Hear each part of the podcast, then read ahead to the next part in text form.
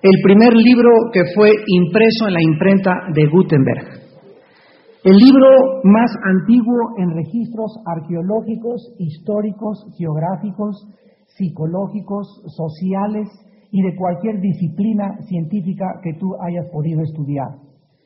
El libro, además, más traducido en más idiomas y en más dialectos y el más vendido en la historia de la literatura.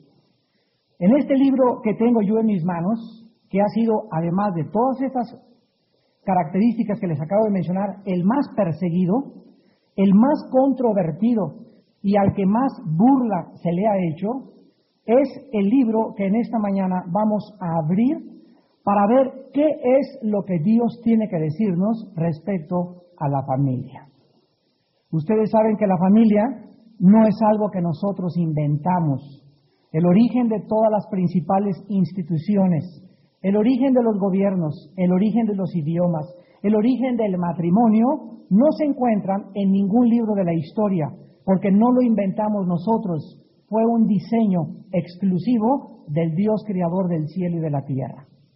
Si nosotros queremos saber algo de un coche fabricado por la Nissan, no voy a ir a la General Motors a que me diga qué problema tiene mi carro. Tenemos que recurrir al fabricante. Porque, ¿qué es el propósito sino la razón original por la cual algo fue creado? Entonces, si tú quieres saber cuál es el problema en tu matrimonio, ¿qué le está pasando a la familia mexicana? ¿Qué es lo que está sucediendo con los jóvenes? ¿Qué está pasando con las vidas donde el 65% actualmente de los matrimonios en México acaba en divorcio? Vamos a tener que preguntárselo a aquel que nos fabricó y que diseñó el matrimonio. Ningún psiquiatra, ningún psicólogo, ninguna persona te puede ayudar en tu matrimonio más que Dios. Y en esta mañana yo quiero abrir este libro para comenzar a describirles las características que la Biblia hace más de dos mil años describió que formarían parte de la familia en los últimos tiempos. Uno de los factores que nos van a indicar que realmente nos encontramos al final de la humanidad y el cual es el principal termómetro para saber qué es lo que pasa en el mundo es la familia. Napoleón, cuando fue coronado emperador de Francia, dijo estas palabras en su primer discurso al pueblo francés. Denme ustedes grandes familias y yo haré de Francia la nación más grande de Europa. Napoleón sabía perfectamente bien que la familia es el centro y lo que forma una sociedad. Si las familias comienzan a desintegrarse, se desintegra nuestra propia nación. Las pestes, el hambre, los cambios climatológicos tan alarmantes que están sucediendo en el mundo entero, la degeneración moral a la que el mundo ha llegado, la incertidumbre en el Medio Oriente, las profecías que existen en todo nuestro alrededor, son solamente parte de lo que está sucediendo en el núcleo familiar. En la segunda carta al apóstol Timoteo capítulo 3, los que traigan su Biblia la pueden abrir, los que no pueden solamente limitarse a escuchar. Hace dos mil años el apóstol Timoteo le escribió, el apóstol Pablo le escribió a Timoteo y le dijo estas palabras respecto a los tiempos que estamos viviendo. Y vamos a comprobar en esta mañana si lo que la Biblia dice es verdad o si tiene relevancia a la actualidad en que estamos nosotros viviendo. Le dice Pablo a Timoteo, también debes saber esto que en los postreros días, en los últimos días vendrán tiempos peligrosos, porque habrá hombres amadores de sí mismos avaros, vanagloriosos, soberbios, blasfemos, desobedientes a los padres, ingratos, impíos, sin afecto natural, implacables, calumniadores, intemperantes, crueles, aborrecedores de lo bueno, traidores, impetuosos, infatuados, amadores de los deleites más que de Dios. Bueno, alguien podría arguir que a través de la historia siempre ha habido maldad y siempre ha habido personas que han sido blasfemos, siempre ha habido personas desobedientes, pero si nosotros notamos y observamos algo detenidamente, vamos inmediatamente a descubrir que aquí se está describiendo bastantes características que se van a conjugar al mismo tiempo. Y una de las características que resaltan aquí en la descripción del carácter de la humanidad en los últimos tiempos es la frase en el versículo 3 que dice, sin afecto natural. ¿Saben ustedes lo que es el afecto natural? Es el afecto que Dios le puso a las leonas, a las osas, para proteger a sus cachorros, para proteger a sus leoncitos. Es esa naturaleza que los animales tienen, que cuidan a sus bebés, por más peligro que se encuentren, están dispuestos a dar su vida por ellos, todos menos los alacranes que se comen a la madre. A excepción de los alacranes, la mayor parte de los animales tienen un afecto natural hacia sus cachorros. Bueno, Dios puso en ti y en mí un afecto natural por mi esposa. Un afecto natural por mi hijo es mi hijo, lo tengo que amar. Una madre tiene que amar a su hijo. ¿Quién podría imaginarse que una madre no amara a sus hijos? Sin embargo, antes de que continuemos en los últimos 30 años, ¿saben ustedes cuántas madres han abandonado a sus hijos?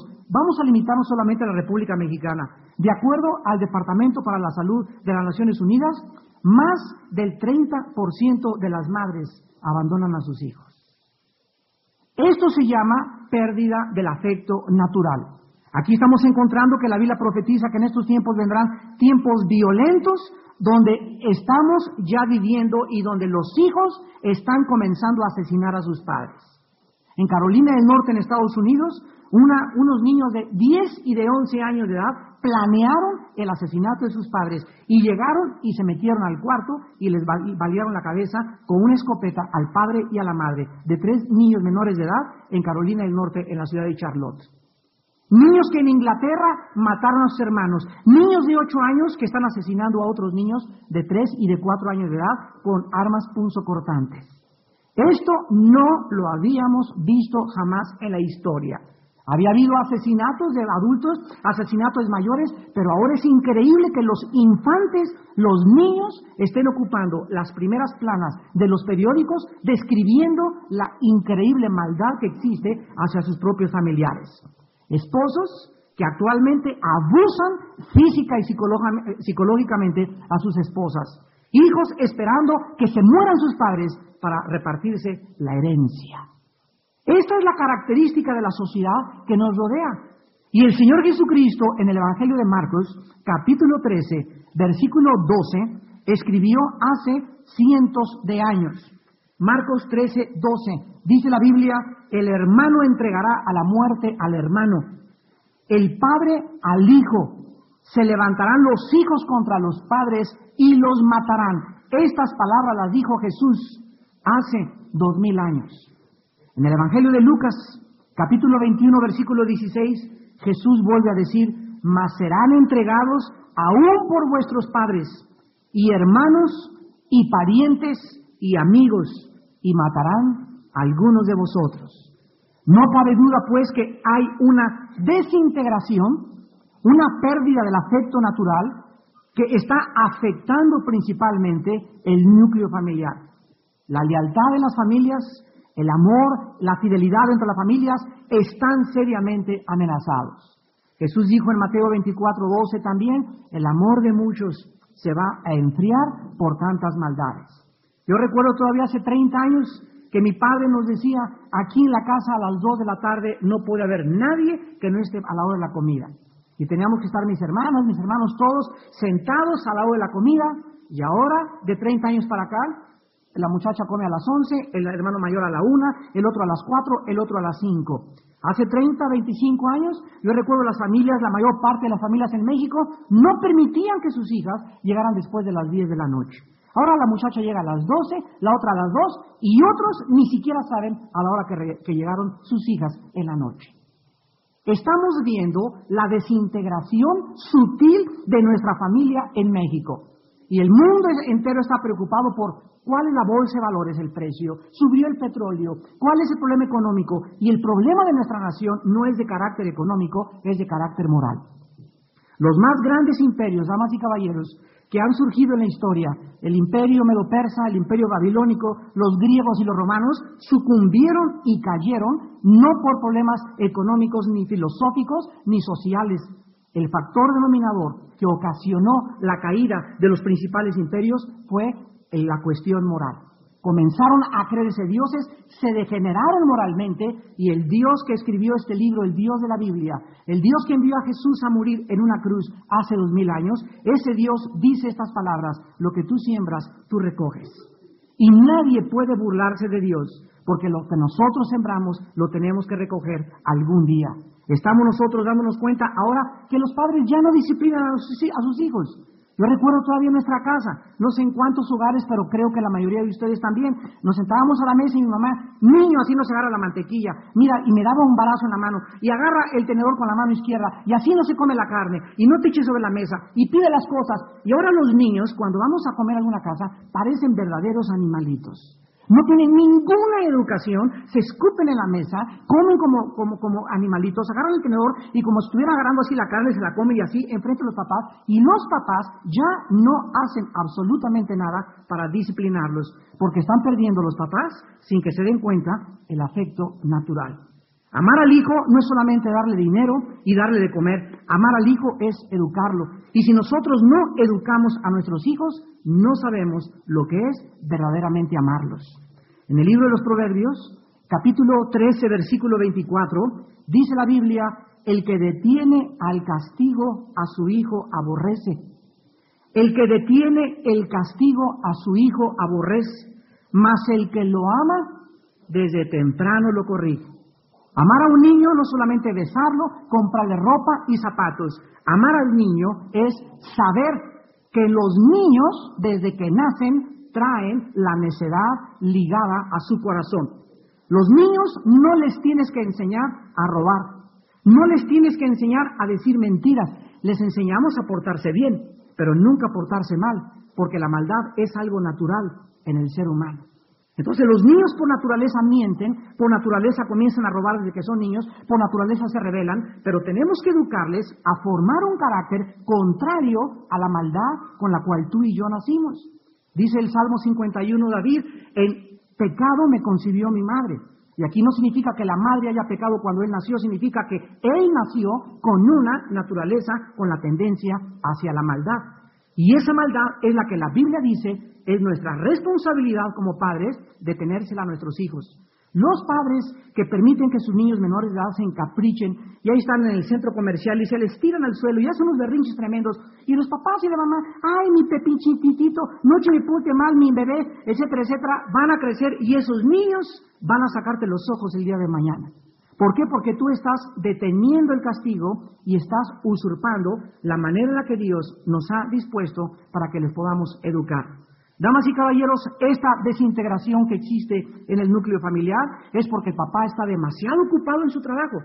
Ahí está en su consultorio de las 8 de la mañana a las 10 de la noche, operando enfermos, haciendo cirugías, el licenciado en su bufete, el otro eh, tiene su taller de plomería, y se nos olvida que es más importante la educación de nuestros hijos que nuestro propio trabajo.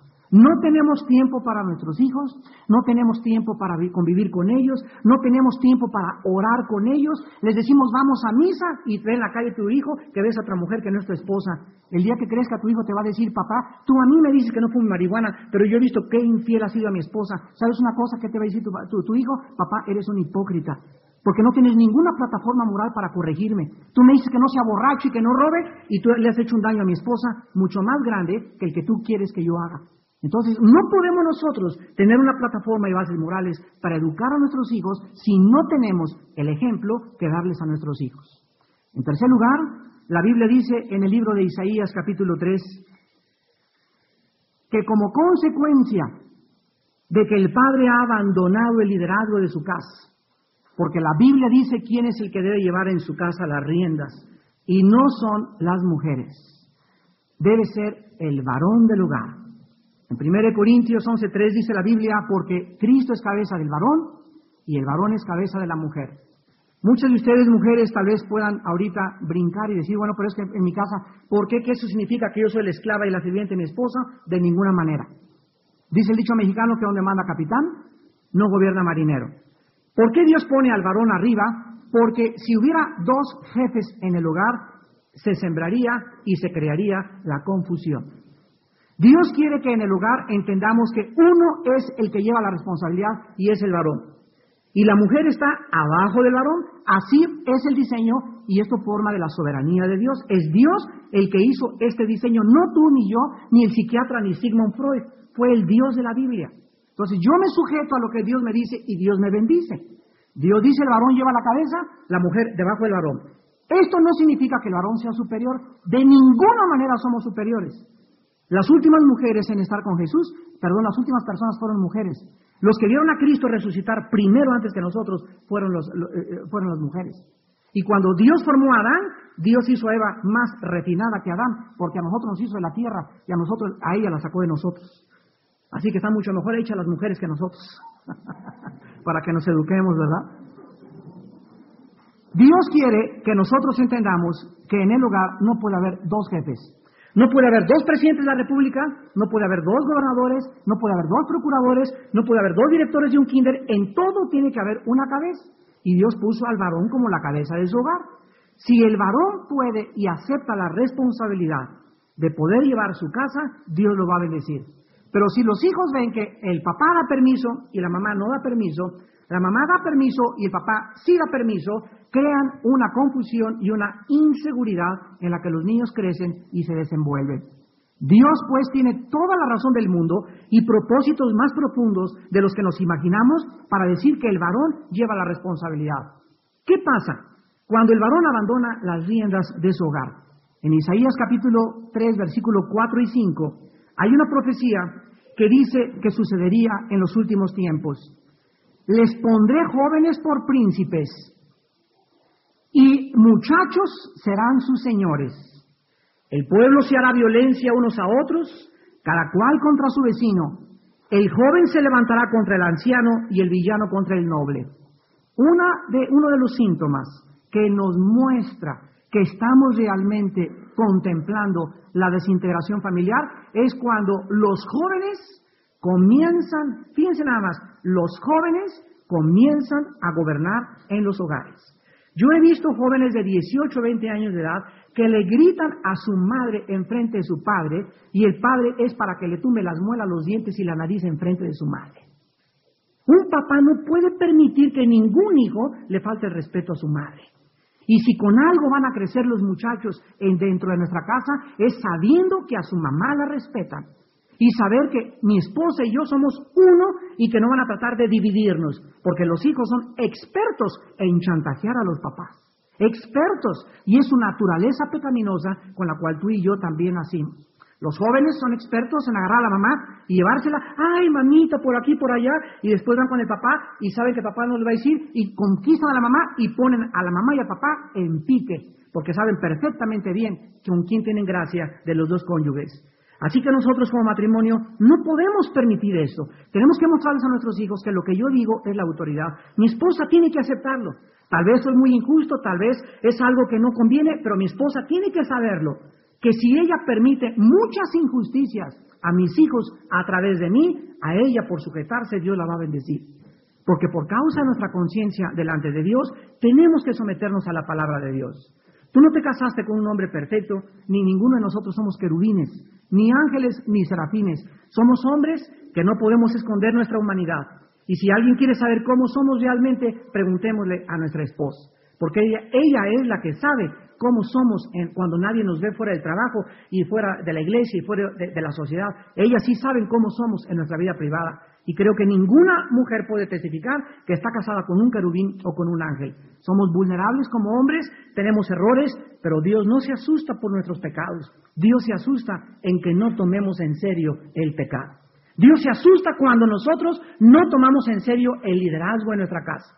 Dios se enoja y hay una ira de la cual habla la Biblia que se descarga contra nuestra vida cuando nosotros descuidamos llevar nuestro hogar como Él nos manda. Un ejemplo de esto se encuentra en el primer libro de Samuel en el Antiguo Testamento, capítulo 2.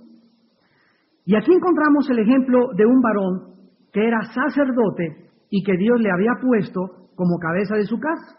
Y dice en 1 Samuel 2, versículo 12, los hijos de Elí, Elí era el sacerdote, eran hombres impíos, no tenían conocimiento de Jehová. Aquí para comenzar, crecieron en un hogar cristiano sin conocer la palabra de Dios. ¿Cuántos de ustedes son católicos o son protestantes? Yo no sé qué religión tengan, pero es tu religión de la boca para afuera, te vuelvo a repetir. Vas a la iglesia, tomas la hostia de 11 a 12 y llegas a tu casa y de lunes a viernes te dicen el anticristo.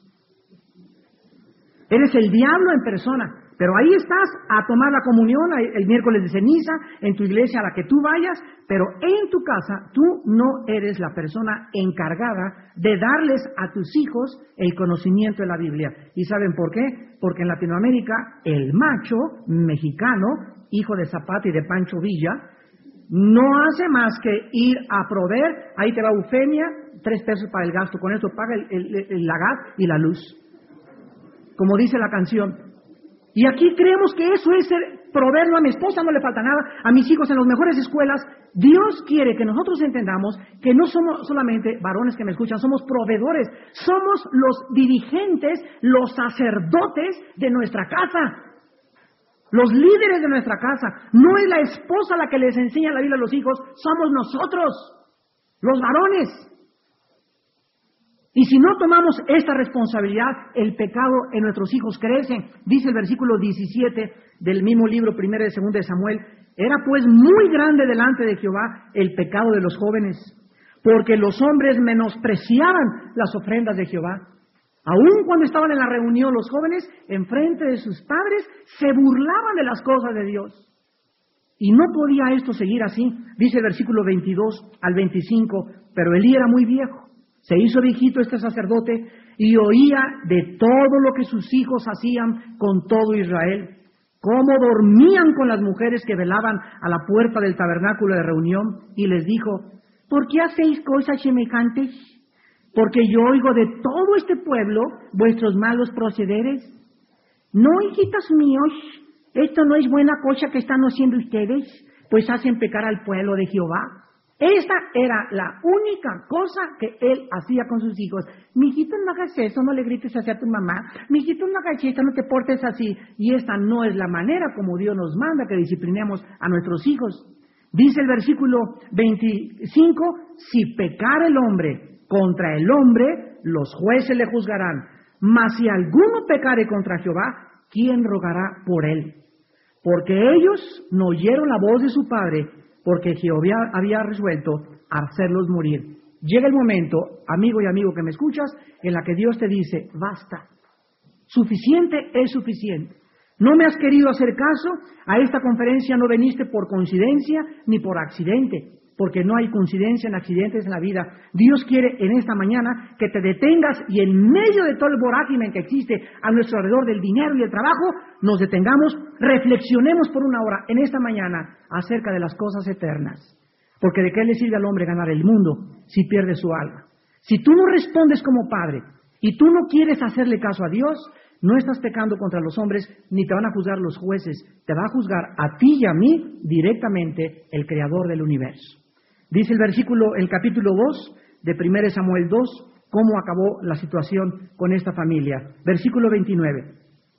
Y le dice el profeta al, sacerdote, ¿por qué has hollado mis sacrificios y mis ofrendas que yo mandé ofrecer en el tabernáculo y has honrado a tus hijos más que a mí?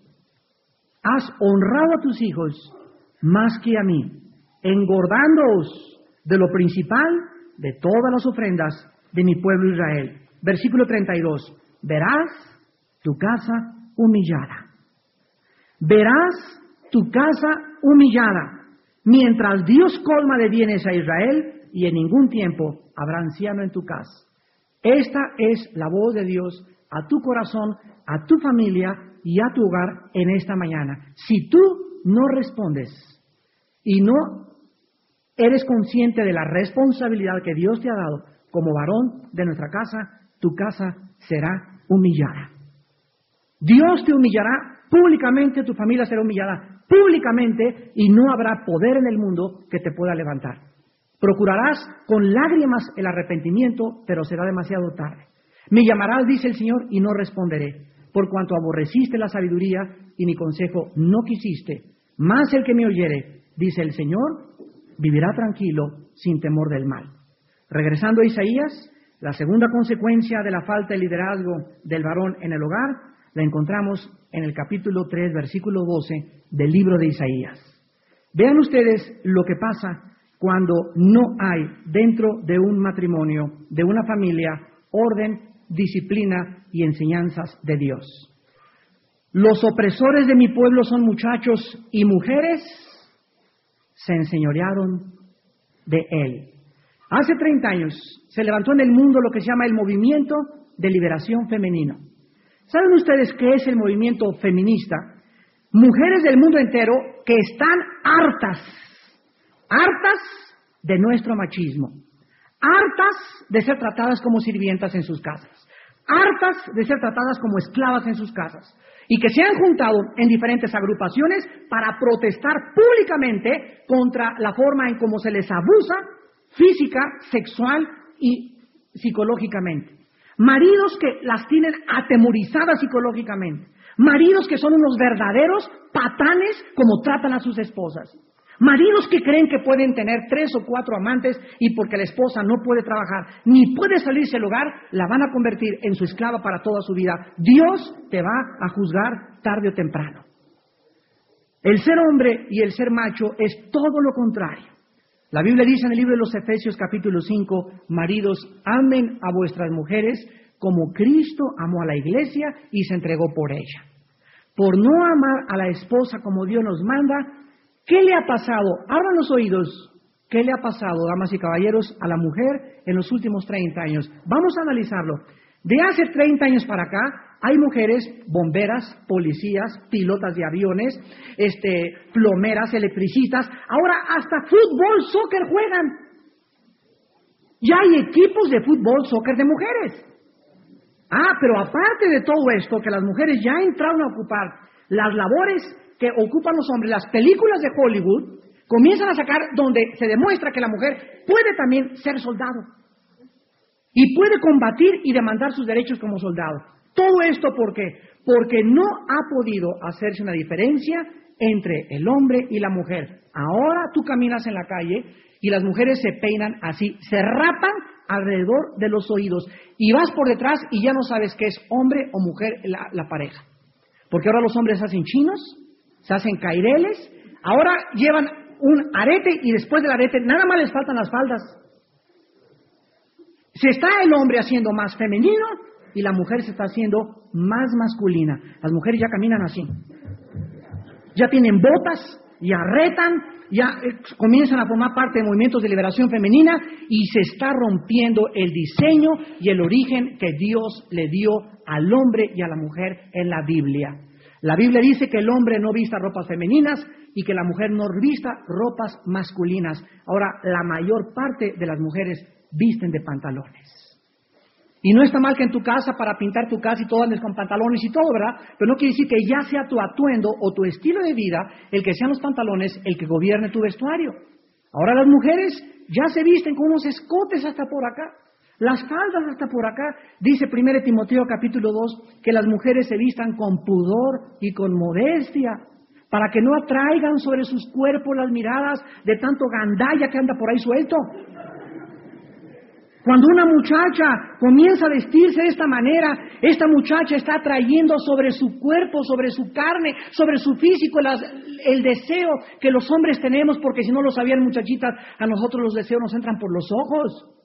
Por los ojos nos entran las tentaciones de los hombres. Ustedes son diferentes a nosotros. un hombre ve a una mujer en minifalda y se queda casi visco. Y las mujeres no les atrae tanto, puede venir un Charles Atlas y por aquí. Por... La mujer es atraída por otra hora, la mujer es más sensible, a la mujer se le tiene que conquistar a través de la sensibilidad, eh, tienes que rodearla de afecto, de florecitas, una música bonita, un perfume, etcétera, etcétera. Pero nosotros los hombres somos atraídos como langostas por el cuerpo de la mujer.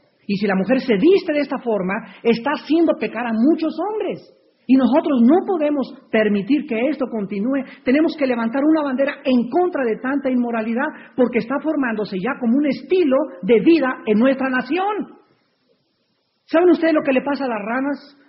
A una rana la tomas y la metes a una olla en la estufa de agua fría y metes a la rana y le prendes a la lumbre y comienza el agua a hervir y la rana no salta se muere hervida dentro de la olla, porque la temperatura de su sangre se adapta a la temperatura del agua. Y es, lo que está pasando con nuestra sociedad. Nos estamos está hirviendo, hirviendo y cada vez está más caliente y estamos viéndolo como algo normal.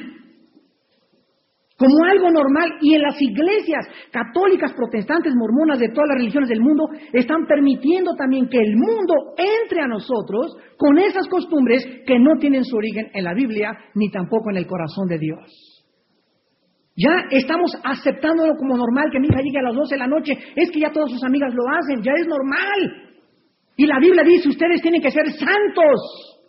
Y la palabra santo significa diferentes separados, apartados de la basura del mundo, de la podredumbre del mundo y del basurero en que el mundo se está convirtiendo. Tenemos que entender que Dios nos ha llamado a ser totalmente diferentes, a vivir de una forma diferente, a dar ejemplo que aquí en Celaya sí se puede y sí hay familias que van en contra de toda la corriente. Una de las cosas que les impiden a muchos de ustedes ir en contra de la corriente es porque aman más la gloria de los hombres que la gloria que viene de Dios. Amas más el que... ¿Qué va a decir mi cuñada que ya son fanáticos que digan misa? ¿Qué va a decir mi suegra que ya me va a decir que ando con la Biblia? Es peor que digan que con la Biblia que andes con una botella de Bacardí. Es mejor que digan fanático religioso que digan fanático del Celaya. De todas maneras, no van a llamar fanáticos por algo. Es mejor que me llamen fanático de Cristo que me llamen fanático de mi trabajo. Hay hombres que hasta el domingo trabajan. Es el colmo. Hasta el domingo trabajan. Y el día que se muera van a estar delante del juicio de Dios y te va a decir Dios, oye, el domingo te dije, seis días trabajas, uno descansa, seis por uno, seis por uno. Es el patrón de Dios. ¿Quién creen que inventó la semana de siete días? Ve a un servicio bíblico, escucha la palabra, vete al campo, disfruta con ellos, vete, disfruta tu familia el domingo, olvídate tu trabajo, olvídate de todo. Ahí juega con tus hijos, juega fútbol, haz lo que quieras, pero el domingo dedícalo a tu familia totalmente. ¿Por qué? Porque nuestros hijos crecen y se nos va el tiempo y perdimos años de vivir con ellos y ya no los podemos nunca recuperar. Y nos vamos a arrepentir de todo aquello que no pudimos hacer por ser desobedientes a la palabra de Dios. La Biblia dice que en medio de toda esta desintegración hay buenas noticias. En el libro de Malaquías, que está antes del Evangelio de Mateo, está la última profecía. En el capítulo 4, versículos del 5 al 6, y dice la Biblia, He aquí yo les envío al profeta Elías. Antes que venga el día de Jehová, grande y terrible, Él hará volver el corazón de los padres hacia los hijos. Él hará volver el corazón de los hijos hacia los padres, no sea que yo venga y hiera la tierra con maldición. Dios te dice en esta mañana, si tú te vuelves hacia tus hijos, varón que me escuchas, si tú te vuelves hacia tu esposa y eres tan hombre y tienes el valor de pedirle perdón a tu esposa. Sí, te he ofendido, amada mía, te he sido infiel, he hecho muchas cosas, pero ya basta. Aún tengo vida, aún puedo cambiar y les voy a pedir perdón también, ¿por qué no a mis propios hijos? Si tú eres una mujer que has querido llevar las riendas de tu casa y tú eres la patrona en lugar de que él sea el patrón, y tú eres la que mandas en tu casa y no tu esposo, Pide perdón también por esto, porque no es del agrado de Dios que la mujer mande en su casa, sino el varón. Sométete a tu esposo, pídele perdón. Hijos, pídanle perdón a sus padres. Vuélvase a sus padres y confiésale que has sido rebelde en tu vida y que no te has sometido a su autoridad. Arrepiéntanse con todo el corazón, porque esta es la primer respuesta para poder restaurar tu familia. Arrepiéntanse. Dicen Hechos 17 del 30 al 31, Dios, habiendo pasado por muchos tiempos estos momentos en la que el mundo ha hecho lo que quiera, ahora le manda a los hombres en todo lugar que se arrepientan, por cuanto ha establecido un día en el cual te va a juzgar a ti y me va a juzgar a mí, por aquel varón Jesucristo a quien Él escogió, dando fe a todos nosotros con haberle levantado de entre los muertos. Tú vas a morir tal vez hoy, no lo sabes ni yo tampoco. En el desayuno pasado, dos personas que se convirtieron saliendo del salón a las dos cuadras, los atropelló un coche, murieron instantáneamente. Nunca supieron que esa mañana, en ese desayuno, Dios les daba la última oportunidad. Tú sabes que esta es tu última oportunidad, no lo sabes. Por eso prepárate para encontrarte con Dios. Como no sabemos cuándo hemos de morir, niños, jóvenes, adultos, viejos, todos tenemos que enfrentar la muerte, prepárate para encontrarte con Dios. ¿Estás tú preparado? Dios te manda en esta mañana que te arrepientas, que te vuelvas a Él con todo tu corazón, que le digas, Señor, te he ofendido, he ofendido tu santo nombre, he ofendido mi familia, he manchado el testimonio de mi casa. Padre, perdóname, Dios es el Dios de las nuevas oportunidades. Él es el Dios que si tiene una vasija, dice Jeremías 18, y se le rompe, esa vasija Dios la levanta y Él tiene el poder de volver a pegar esa vasija y levantarla aún más alto y hacer de tu vida y darte más poder que el que antes te había dado si tú te arrepientes con todo tu corazón. Los hijos tienen que volverse a los padres y finalmente tienen ustedes que tener en su casa un manual para poder navegar en el océano de la vida. ¿Quién va a dictar las leyes en tu casa? ¿El psiquiatra? ¿El psicólogo? ¿El maharashi, hachi, kachi, mamachi, tachi? tantos gurús tan locos que hay por todos lados, falsos profetas, el control mental, vas a estudiar dianética, el brujo, dime quién va a aconsejar, quién le va a dar el rumbo a tu casa, quién te va a decir qué es bueno y qué es malo y cómo debes de comportarte, si no es la Biblia. Dicen los Salmos 11, versículo 3, si los fundamentos fueran quitados, ¿qué sería de nosotros? Cuando yo tengo la Biblia en mi casa y es la Biblia la base sobre la cual yo camino, la que me orienta, la que me dice a la derecha, a la izquierda, estás mal, regrésate. Si no es la palabra de Dios, entonces, ¿qué es? Si no es Cristo, dime quién es más grande que Jesucristo. El Dalai Lama, Ron Hubbard, el que fundó la Dianética, Friedrich Nietzsche, el filósofo que influyó a Adolfo Hitler a matar a seis millones de judíos. Dime quién es tu Dios. Eh, ¿Timbiriche? Dime quién es tu Dios, quién va en la vida a poder decirte yo soy la luz del mundo. El que me sigue no andará en tinieblas. Yo soy el pan que descendió del cielo. Y hay una vida dentro de ti que es la vida espiritual, que es más importante que tu vida física, porque no solo de pan vive el hombre, más de toda palabra que sale de la boca de Dios. Jesús dijo, yo soy la resurrección y la vida. Cualquiera de ustedes que cree en mí no morirá eternamente, sino vivirá y tendrá la luz del mundo. Yo soy, dijo Jesús, el camino, yo soy la verdad y yo soy la vida. Cuando yo oí esta frase en Juan 14, 6, hace 22 años que me convertí, yo dije, ¿quién ha dicho en la vida, yo soy la verdad? Nadie. Buda, antes de morir, dijo a sus discípulos, busquen la verdad. Buda nunca dijo que era la verdad. El Maharashi o el otro día que oí que el Dalai Lama le dijo al Papa Juan Pablo II hace dos años que él era Dios, le mandamos una carta al Tíbet, al Dalai Lama y le dijimos, bueno, si usted es Dios, ahora demuéstrelo y anúncienos cuándo va a morir y cuándo va a resucitar, para que le podamos creer. Todos esos locos en el mundo que se dicen dioses, que imitan a Cristo, que sigan el camino de Cristo, que mueran en una cruz y que encuentren a alguien que haya escrito por ellos antes de vivir para que se compruebe como en Cristo que Él es el único camino, la verdad y la vida. Si no es Jesús el Hijo de Dios, entonces ¿quién es? Estamos llenos de sectas por todos lados, por todos lados están brotando hombres, yo tengo la verdad, yo tengo la verdad, yo tengo la verdad. Y Jesús sigue diciéndonos en esta mañana, yo soy la luz.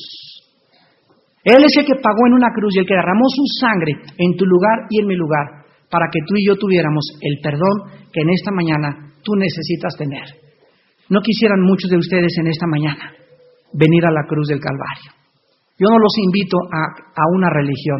Nosotros no somos una religión, solamente somos una asociación, una organización civil, secular, con el único propósito de puros hombres de empresas y de negocios profesionistas para poder anunciar el mensaje más antiguo de la humanidad. Este es nuestro único propósito. De este desayuno, un solo peso no nos llevamos aquí en la bolsa. Queremos solamente contribuir y entregar nuestras vidas al propósito más grande para lo cual un hombre pueda vivir, predicar el Evangelio de la gracia de Dios y ver dentro de un año o dos años muchas familias en Celaya que fueron cambiadas y transformadas por el poder de la palabra de Dios. Yo les invito a muchos de ustedes a continuación que inclinen su cabeza.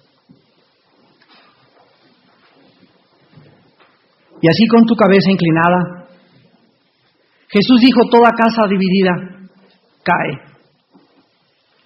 Toda casa dividida no podrá permanecer porque separados de mí, nada podrán hacer.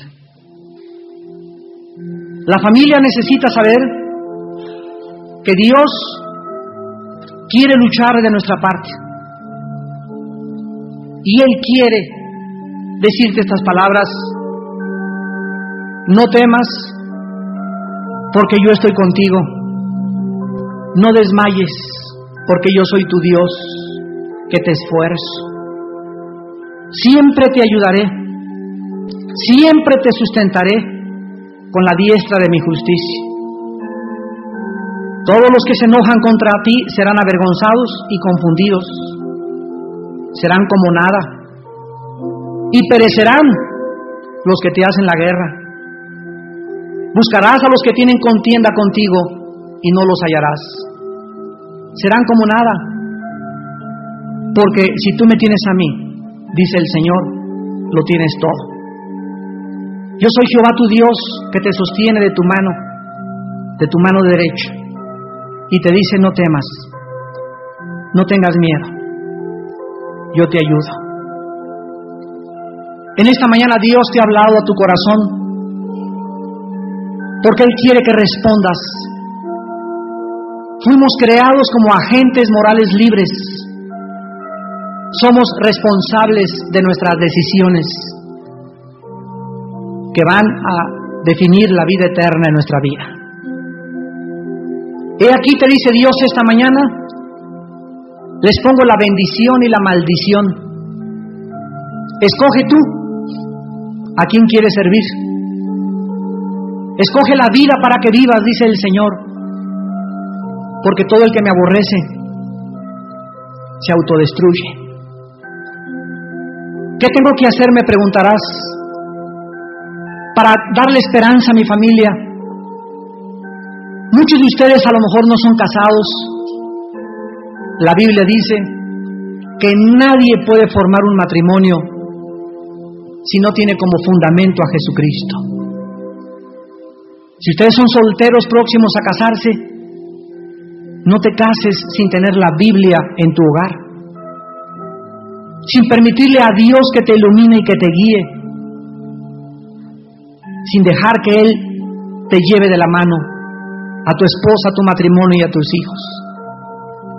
Porque fuimos creados para Él, no somos dioses, no tenemos la capacidad de ayudarnos, somos tan tontos todos, tan orgullosos, tan soberbios. Humíllate ante Dios esta mañana ante aquel que dio su vida en la cruz y abrió sus brazos entre el cielo y la tierra y dijo, Padre, perdónalos, porque no saben lo que hacen. Pero tú esta mañana ya sabes que eres culpable y que solo la sangre de Cristo te puede perdonar, cambiar y enderezar tu familia. Ahí desde tu lugar con tu cabeza inclinada, dile a Dios estas palabras con todo tu corazón. Señor mío y Dios mío, en esta mañana me arrepiento de toda mi vida, porque no he hecho más que ofenderte. Perdóname. No tengo yo las fuerzas para cambiarte, lo confieso me siento inútil e inadecuado, inadecuada para cambiar mi matrimonio y mi familia, o a mis padres. Y en este momento te pido, Señor Jesús, que entres a mi corazón. Te recibo como mi Señor y mi Salvador, porque creo que en esa cruz, hace dos mil años, tú pagaste en mi lugar Tú tomaste mi lugar en esa cruz y con tu sangre pagaste mis pecados. Ahora te pido que me salves, que me cambies, que salves nuestro matrimonio, que cambies a nuestros hijos, que nos des una familia donde haya paz, donde la gente pueda entrar y decir, en esta casa reina la paz porque solo tú, Señor, siendo el Señor de nuestra casa, podemos tener la paz.